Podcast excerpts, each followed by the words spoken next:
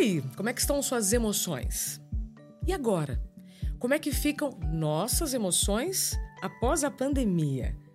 Essa é uma pergunta que está na capa do livro dela, doutora Ana Paula Pena, que está aqui no Interioriza. É. Ana! Meu Deus do céu, que Obrigada, privilégio receber aqui. Obrigada, meu amor. Obrigada pelo convite. Estou muito feliz. Eu não tenho nem palavras para agradecer o movimento que você está fazendo na medicina. Eu vou falar aqui com as minhas palavras, depois eu gostaria que você falasse com as suas, tá? Doutora Ana Paula Pena é neurologista formada pela USP e por muito tempo trabalhou com o AVC. E descobri há pouco tempo, inclusive, o que te levou a se aprofundar no AVC. Uhum. Né? Tenho para mim que as nossas experiências pessoais ou com os nossos familiares é o que nos guiam uhum. né, nas nossas escolhas. Então, quando você me contou que a partir da experiência familiar com o AVC você foi nessa linha, e agora você está dando um passo antes do AVC, que é o burnout, só confirma aquilo que eu sempre pensei. Mas como eu não sou médica, né? Então, com vocês, doutora Ana Paula Pena, neurologista, que agora está trabalhando em prol da prevenção do burnout. Por isso. que, Ana, você fez essa mudança? Isso, Isa. Então, primeiro, é um prazer enorme estar aqui, né? Eu... eu... Eu admiro demais o teu trabalho e a coragem que você teve de iniciar esse movimento, né, Isa, para que as pessoas consigam identificar os sinais e sintomas do burnout para não adoecer, para não chegar lá. E você foi a pioneira nisso, né? Ninguém falava em burnout nesse país, todo mundo ia colocando a sujeira para debaixo do tapete. É, então, eu, eu te admiro demais, já te falei isso, e, e você me inspira a continuar esse movimento. É, aprendo demais com você. Uh, e realmente você tem razão, né? Eu era uma neurologista tradicional, então eu cuidava muito de AVC, eu tive uma história é, é, bem bacana lá no ABC Paulista, de onde eu sou, onde eu uh, era chefe de um serviço muito grande de neurologia, e lá eu implantei a linha de cuidado do AVC. Na minha tese de mestrado foi essa, né? Eu, eu sou mestre uhum. em gestão de saúde pública, lá pelo Sírio Libanês. E é, depois, inclusive, fui secretária municipal de saúde, sempre nesse movimento relevante do AVC, que é uma coisa que até hoje funciona muito bem lá no, lá, lá no ABC Paulista. É, e, e, você tem razão, porque eu comecei a identificar, né, dentre essas causas é, possíveis para levar uma pessoa ao AVC, né? A gente já tem os conhecidos: obesidade, hipertensão, diabetes.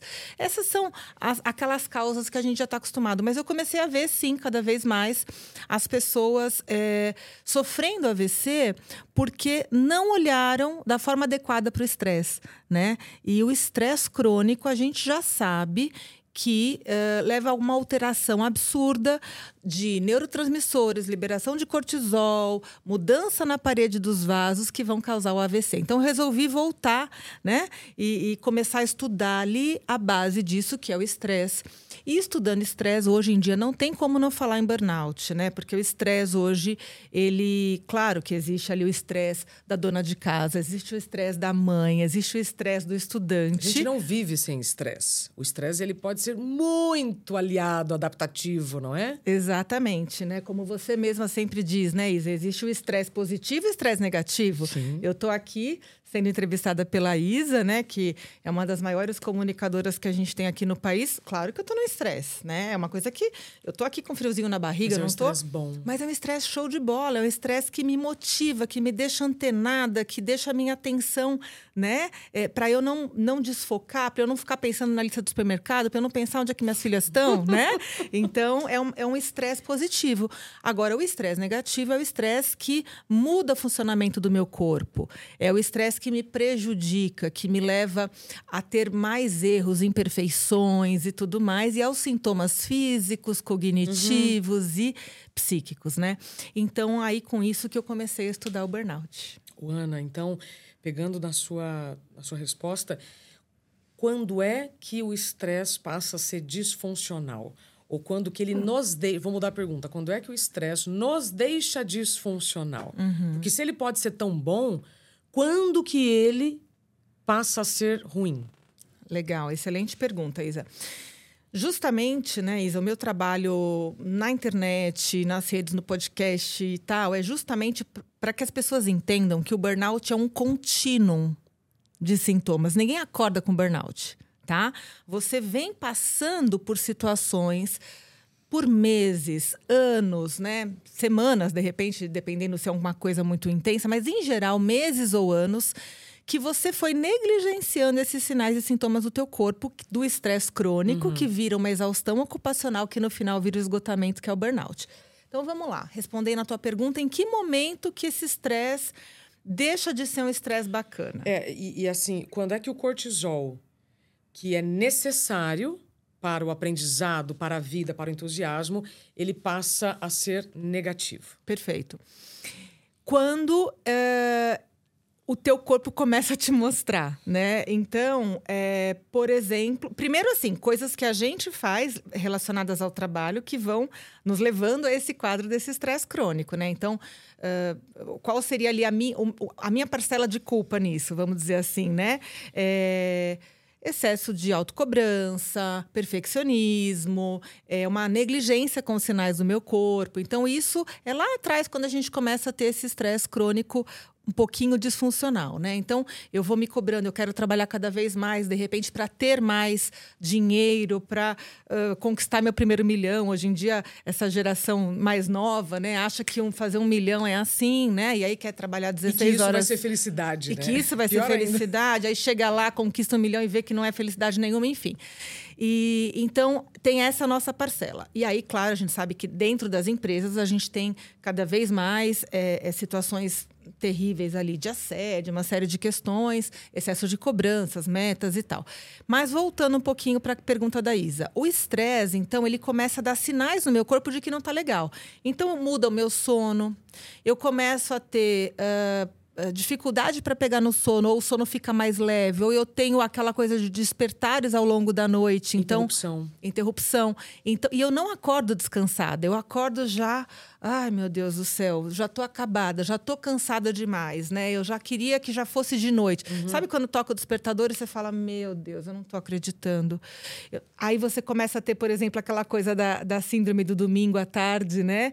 É, domingo uh, começa a ser o pior dia da semana é domingo, né? Domingo à tardezinha para noite, que você começa a ficar super angustiada, toca ali a música do Fantástico, é uma desgraça na sua vida, porque você começa a entrar realmente numa tristeza por entender que você tem ainda um dia para passar pela frente. Sintomas como dor de cabeça, dores no corpo, alterações de sensibilidade, formigamento, alterações vasculares, né? Uh, uh, problemas de muitas dores nas pernas, queda de cabelo, é, lesões de pele, né? Tudo isso está relacionado ao estresse. Ao estresse, exatamente. Quantas, quanta, quantas referências nós podemos ter relacionado ao estresse? Existe um número? Por exemplo, mais de 100 manifestações podem vir do estresse. Ah, Isa, mais olha, não, exi não existe um número, mas eu diria que... Eu, eu, desconheço um número, tá? Mas eu acredito que mais de, de, de 100 com toda certeza. Porque se a gente for só para as reações imunológicas... Exato. Né, a gente sabe que o estresse faz cair a imunidade. O tanto de doença imunológica, é, autoimune ou infecciosas que você pode ter por conta dessa baixa imunidade vamos dizer que é quase infinito, né? Então, então acho que a gente abre uma porteira para doenças mentais, neurológicas, né? Esclerose múltipla, surto de esclerose múltipla, é, Guillain-Barré, enfim. Que? Guillain-Barré. Que isso? O Guillain-Barré é uma paralisia no corpo todo autoimune, tá? O corpo cria anticorpos contra os nervos, contra as raízes nervosas. E aí você vai tendo uma paralisia das pernas, dos braços. O Ronivon teve Guillain-Barré, não que tenha sido por estresse, né? Mas o Guillain-Barré, ele pode acontecer pós alguma reação vacinal, mas ele pode também ser autoimune. Ou e seja, o autoimune pode vir pelo estresse. Acessa o sistema nervoso. Totalmente. Tá. Então, quando você mencionou né, a música de um programa dominical, pode ser qualquer gatilho que te mostre que aquele descanso não foi suficiente para a recuperação do seu cansaço. Exato. Né? Porque tem muita gente que nem assiste mais televisão. Eu, por exemplo, pratico alienação consciente. Né? Maravilhoso. Né? Ah, mas você não ficou sabendo? Não. Não, eu, mas eu fiquei sabendo de outras coisas, uhum. né? Que é o que eu busco aqui para trazer no Interioriza, para gente democratizar a informação que vai nos levar à saúde de fato. Ana, aqui na, na contracapa do seu livro, que aliás, gente, vale muito a pena, tá? É um livro fácil de ler, tem é, uma série de entrevistas de pessoas que vocês admiram com certeza, né? A Dayana Inclusive a Isa. Joel, eu tenho uma participação aqui também. Aqui na contrapa, a contracapa está assim, ó. Somos uma fonte infinita de saúde e bem-estar. Só precisamos aprender o caminho para acessá-la. Vou repetir. Somos uma fonte infinita de saúde e bem-estar. Mas só precisamos aprender o caminho para acessá-la e preservá-la, né, Ana? E preservá-la, como é, como é que eu acesso essa fonte de saúde para fazer a manutenção das emoções, né? Porque que elas ficaram bagunçadas, isso é um fato. Mas agora, como é que eu organizo? Exato. É, é muito trabalhoso, né, Isa? Então, muita gente vai até o meu consultório, busca atendimento e fala... E vai atrás da pílula mágica, da bala de prata, Boa. né? E eu já digo que não existe, né? Dá trabalho, dá muito trabalho, é uma vigilância constante, né? O autocuidado é uma vigilância constante. Então, para a gente acessar essa fonte de bem-estar e de saúde, a gente tem que estar o tempo todo de olho nos nossos uh, nos nossos sintomas ali, no nosso corpo. Será que meu corpo hoje está legal? Ah, não sei, eu tô meio esquisita, estranha. tô meio estranha, tô meio cansada, minha memória não tá legal, que é um outro sintoma neurológico super importante do estresse, né? Porque tem gente que fala assim: por que, que neurologista está estudando estresse? Isso não é do psiquiatra? Não. O neurologista, olha só tudo de doença neurológica que a gente falou aqui, né? Então, qualquer médico que esteja, uh, de repente, um, imun, um, um, um médico que trata da imunidade também pode estudar, um médico de família. Eu acho que o estresse é uma doença que ele perpassa todas as especialidades especialidades médicas, né? E, e, a, e a neurologia, ela é Uh, uh, muito. Uh, um, um, é uma especialidade muito conectada com o estresse, né? Então, por exemplo, eu começo a ter ali problemas de sono, dor de cabeça. Então, todos esses sintomas que eu estou dizendo, e eu preciso estar muito atenta cuidar muito do sono, Isa. Isso é uma coisa que uhum. eu sempre uhum. falo em toda, toda entrevista que eu dou, podcast e tal. Eu faço questão de dizer sobre o sono. Porque se a gente fala assim, Ana, tá, eu não tenho tempo para fazer atividade física, eu não uhum. tenho tempo para comer direito, a minha vida é uma loucura. O meu chefe é porque você não conhece, Ana. Você não sabe, meu chefe, o que, que ele faz comigo. Tá, tudo bem, a gente vai começar a pensar com calma. Mas eu só vou pedir uma coisa para você. Vamos cuidar do sono? Porque o que, que a gente tem feito, Isa? Nesse mundo hiperconectado, uhum. nesse mundo. Né, como é? Como é hoje em dia, a gente negligencia demais o sono e a gente deixa para dormir na hora que sobra do nosso dia. Uhum. Né? Então, a gente é, não planeja que tem que dormir às 10 horas, né? Aliás, a Isabela, pessoal, um parêntese aqui, tá?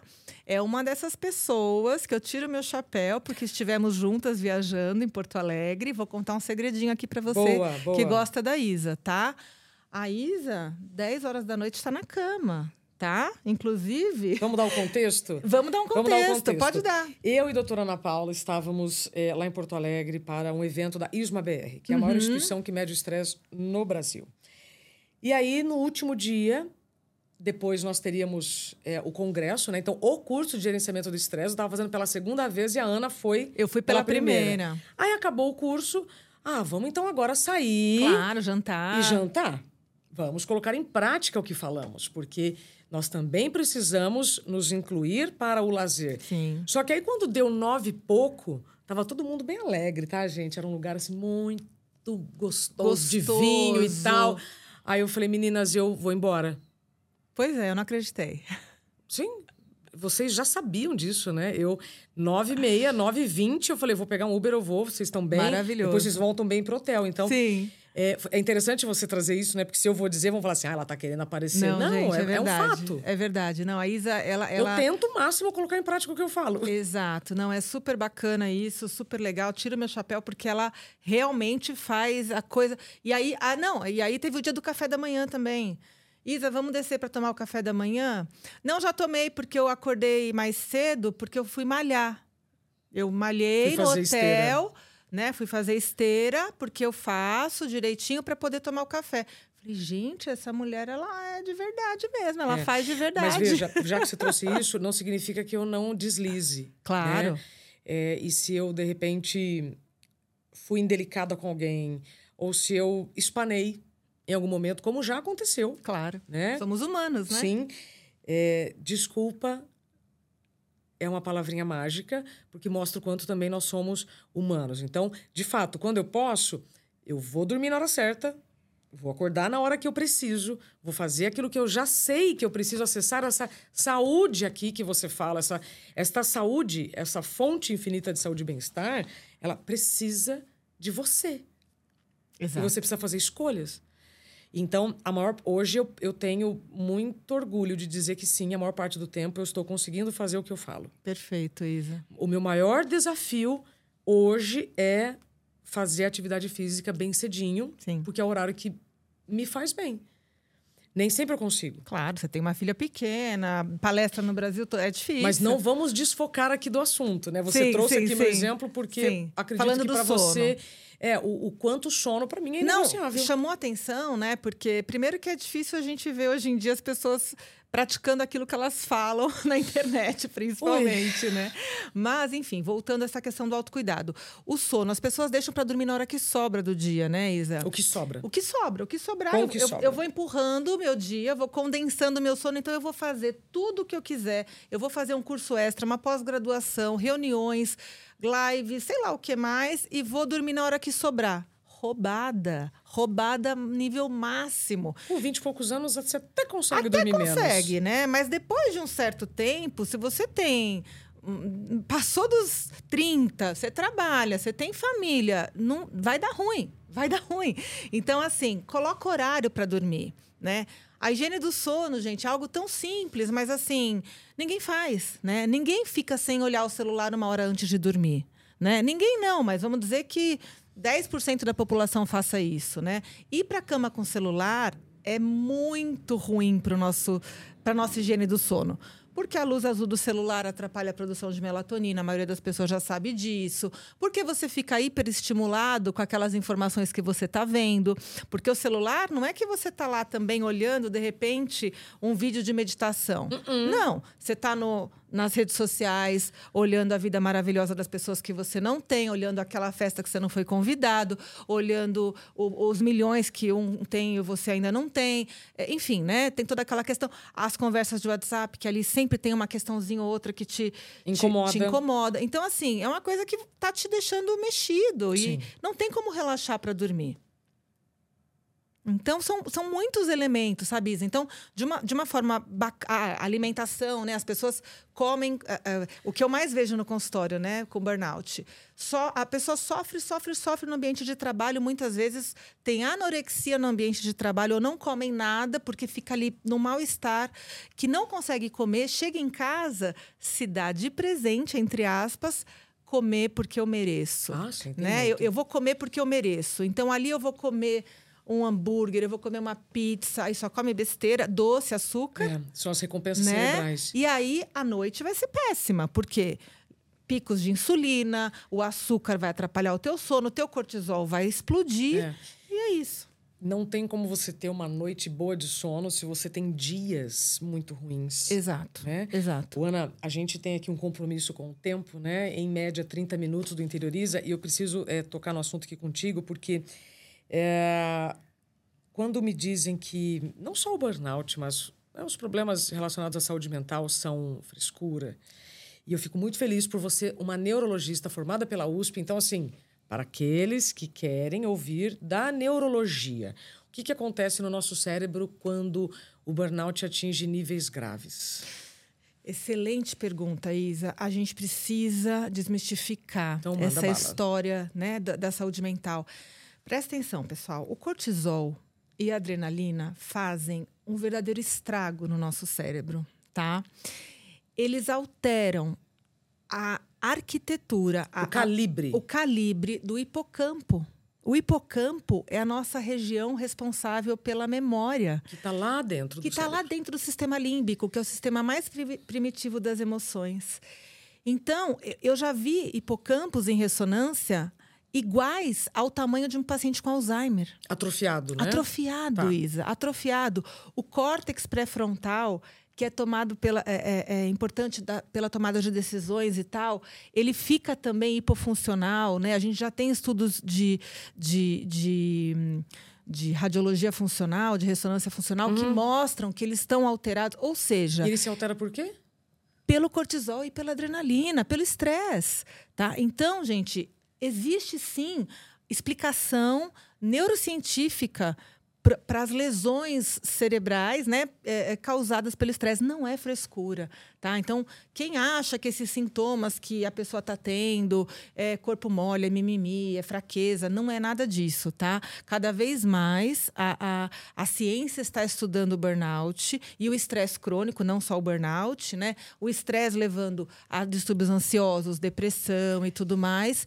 Então, a gente precisa levar isso a sério, pelo amor de Deus, né? Que fique bem claro: o excesso de estresse afeta o órgão mais vulnerável de cada um. Você pode ter burnout, você pode ter outros problemas de saúde, inclusive um AVC. Se você ainda acha que o que nós estamos falando é bobagem, segue em frente.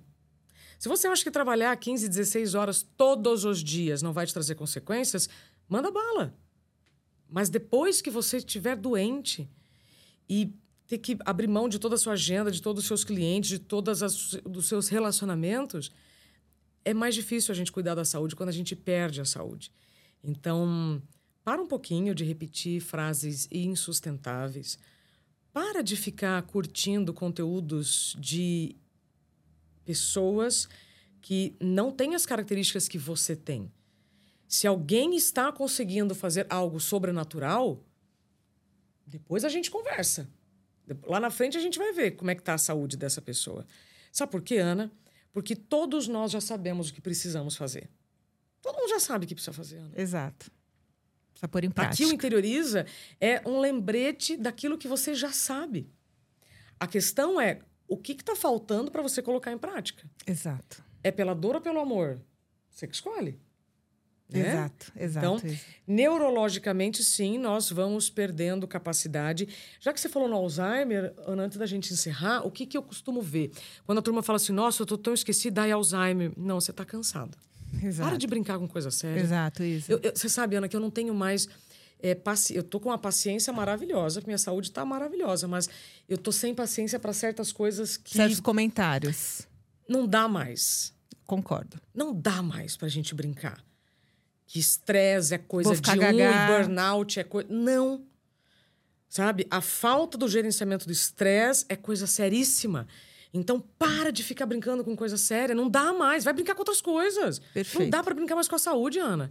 Só que eu não sou neurologista. Então, você, neurologista, fala com a turma. O que, que precisa fazer? Querida. Sério. Gente, eu aprendo tanto com a Isa, é tão bobagem isso, né? Neurolo- Neurologista, claro, somos de áreas que se complementam. A Isa é uma pessoa que, que sabe muito sobre o burnout, é uma tremenda estudiosa no assunto e eu, e eu aprendo demais com ela. É, a gente precisa se olhar, se cuidar. É, tudo que a Isa falou, eu assino embaixo. Pode ser assim? Eu vou Pode. carimbar. Pega o meu carimbo aí, produção. Eu vou dar uma carimbada, porque aí fica mais fácil. Ela faz a, faz receita um- e eu carimbo. A gente vai fazer um negócio desse depois, Pode tá? ser, É. pode ser. Olha. Tem enfermeira em hospital que faz a receita pro médico, o médico vai lá e carimba, quando o médico tá com pressa, né? É mesmo? E- Tô, babado, é verdade. Olha, então Aqui nós vamos pode. fazer isso. A Isa vai, a Isa vai dar toda, todo o receituário ali, pronto, e eu vou assinar embaixo. Olha. Aqui pode, tá? Aqui pode. Não, É não verdade. pintar o cabelo, gente. Meu cabelo tá ficando branco, sabe? De ficar tendo que, gente. É, então é- é Então- então vamos lá. complicadíssimo. Eu lá. queria só comentar uma coisinha só antes da gente encerrar, Isa, falando ainda sobre a questão do sono, tá? É, Para aquelas pessoas que ainda estão negligenciando o sono e curtindo Uhum. esses, esses posts absurdos aí na internet, como você acabou de dizer. Uhum. É, foi descoberto há cerca de 10 anos atrás por uma neurocientista americana Gosto. que a gente tem o sistema glinfático. Sistema glinfático, Isa, é um sistema que faz uma faxina no cérebro e que só funciona no sono profundo. No sono profundo, eu, eu tenho um sistema, presta atenção, que faz uma faxina no cérebro. Se esse sistema não funciona, eu acumulo toxinas cerebrais e estudos mostram que essas pessoas têm mais Alzheimer, Parkinson e AVC. Convenci a turma? Ana, você acredita que antes do AVC a pessoa pode ter vivido a síndrome de burnout e passou por cima? Não tenho dúvida. Não tenho dúvida, Isa. Claro que não 100%. Não posso afirmar isso sem um estudo científico Pelo que populacional. Você vê no seu consultório. Mas a vivência, com toda certeza. Com toda certeza. E eu digo isso porque muitas pessoas me procuram que, ao terem passado por um AVC, e aí, quando vão percebendo, voltando à fita, elas falam para mim, e isso eu já ouvi de pessoas bem relacionadas na vida, ou seja, não é por falta de informação, não, foi por falta de, de, de tempo mesmo consigo. E, e de autocuidado. E me falam, Isa, eu vivi um burnout antes do meu AVC. Eu já ouvi tantos relatos desses, sabe, Ana? E então por isso que quando eu vejo você dando esse passo anterior ao AVC, eu sei que você vai salvar muitas vidas. Não, com certeza, porque antes não se, não se tinha tanto conhecimento sobre o esgotamento e sobre o burnout, né? E como eu disse, o teu papel na comunicação, é, é, você trouxe essa, essa, esse assunto à tona, expondo o teu caso de forma corajosa, foi tão legal o que você fez. Ana. Eu sei, foi incrível, foi brilhante. Você sabe quanto que eu te admiro por isso? Porque tanta gente parou para refletir e falou: Meu Deus, eu já tive, eu já tive um, já tive dois, já tive três. E em relação ao AVC, Isa, o tanto de gente que está tendo AVC cada vez mais jovem. Uhum. Quanto que a gente ouve falar, e isso os estudos já mostram, estudos populacionais mundiais já mostram que as pessoas têm AVC cada vez mais cedo. O próprio caroche, né, Isa, que é a morte súbita por excesso de trabalho, as pessoas morrem de qual causa? Duas causas: infarto agudo do miocárdio e AVC né? Depois de trabalhar lá 80 horas semanais. Aí a turma vai falar assim: nossa, mas vocês não têm pesquisa sobre isso. Então a gente vai perguntar assim: para as famílias, né, vítimas de caroche. Eu me, eu me aproximei desse tema quando eu assisti um documentário chamado Happy.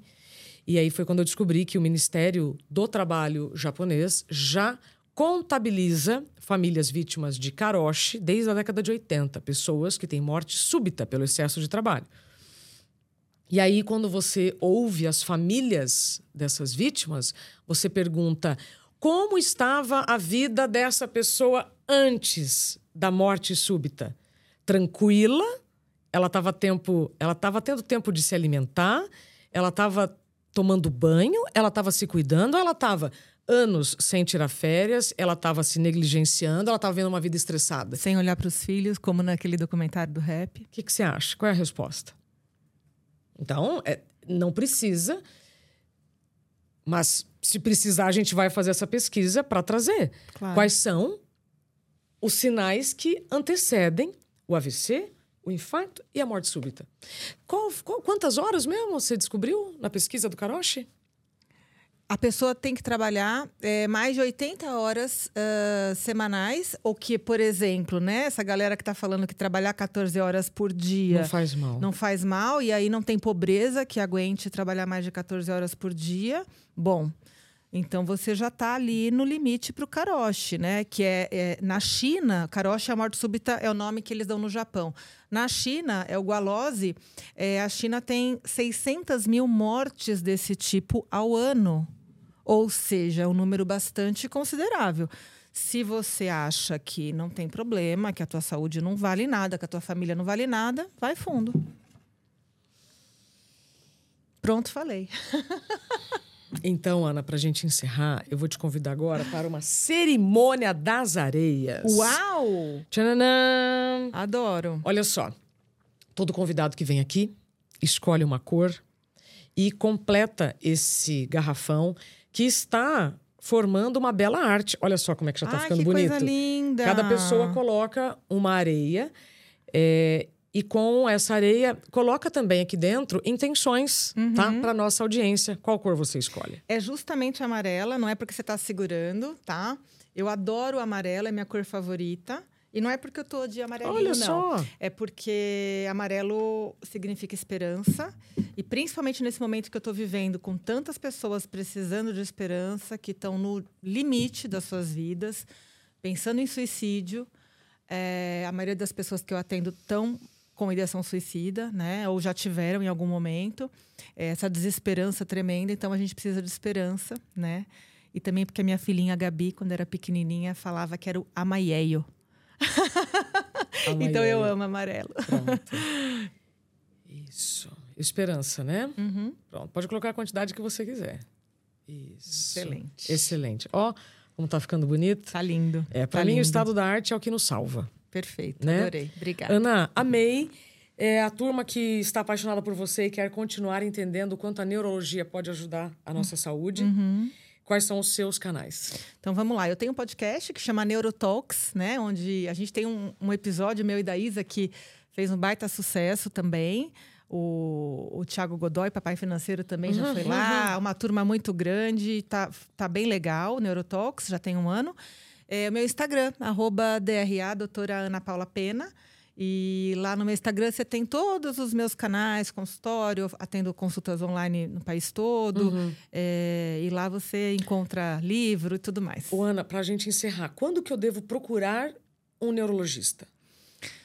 Uh, se você estiver dormindo mal, dores de cabeça frequentes, que muita gente tem, uh, memória fraca, está esquecendo coisas que antes você não esquecia. Busca um neurologista o quanto antes, tá?